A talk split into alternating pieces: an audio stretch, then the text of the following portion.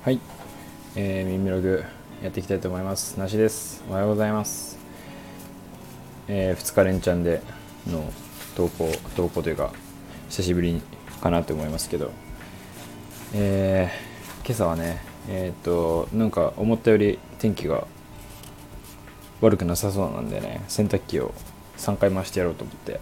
今2回目を回している最中でございます。えっと、今日はね、今日はねというかいつも今日はね、なんかこれあれですね、スタイフ病ですね。はいとか、今日はねとかね、言っちゃう病気なんですけども、まあそんなことは置いておいて、あのー、昨日ね、えー 今日はね、なと、昨日ね、まあ昨日、日曜日のね、あの夜中、夜にですね、あの僕の大好きなニューナカのストーリーズのね、最新話が公開されたんですよね。いや本当にあのニューナカのストーリーズ僕のねあの何度も言ってますけどポッドキャストを始めるねきっかけとなったニューナカのストーリーズなんですけどもそのね最新話が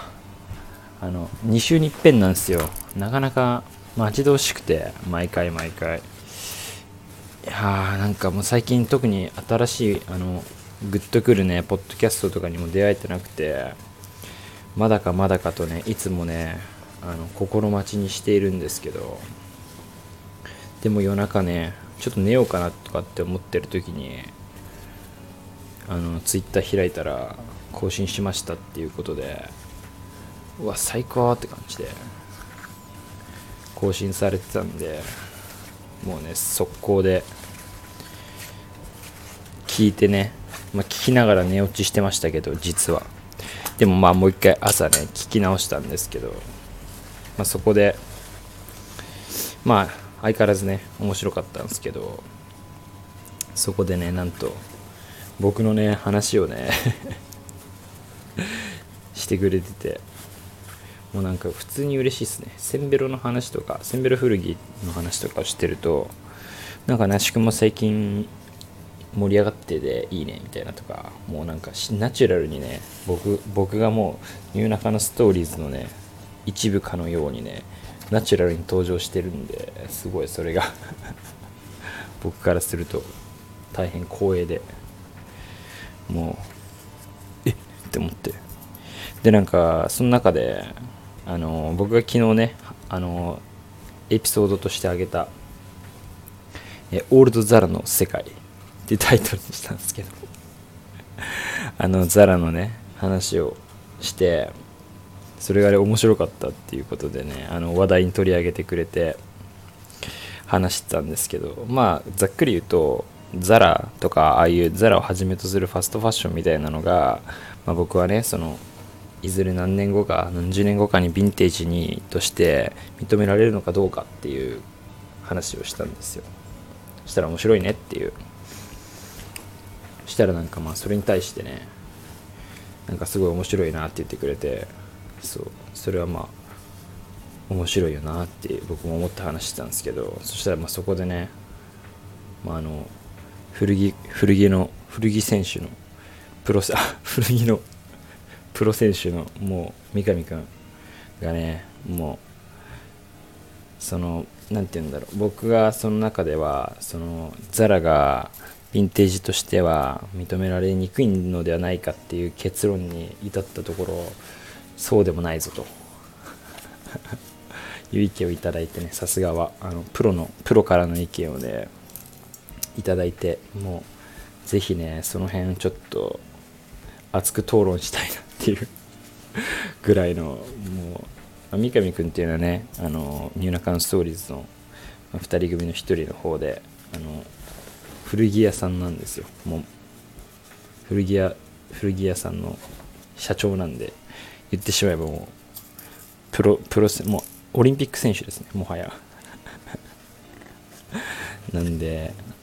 ちょっともうその辺すごいで僕がちょっと言ったねオールドユニクロとかにもね反応してくれて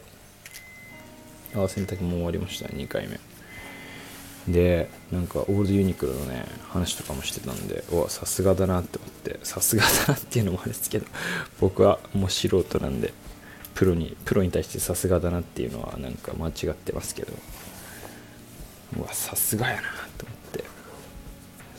僕もねあの昔ね今はあんまり変な服買わなくなりましたけど大学の頃とかあの変な服好きだったんで変な服っていうか僕もともと古着好きだったのも変な服があるから好きだったんですよね。なんかそのいやこんなの今普通に売ってないよみたいな。なんかこれ何？この服みたいなの好きだったんですけど。そんな中でもユニクロのね古いのって結構ねあのダサいの多いんですよめちゃくちゃ何やこれみたいな。激ダサないやつが多くて。アノラックパーカーとかなんかめちゃくちゃでかいなんかねダウンじゃないけど中が中がフェルトみたいなの入ってるジャケットコートみたいなね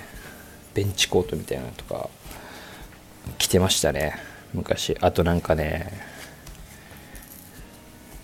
ベージュの何て言えばいいんだろうああいうのって。レインレインパーカーみたいなやつが。なんかねもうでも本当にちょっと言ったらおしゃれというか、まあ、今のユニクロじゃ絶対にありえないようなそう。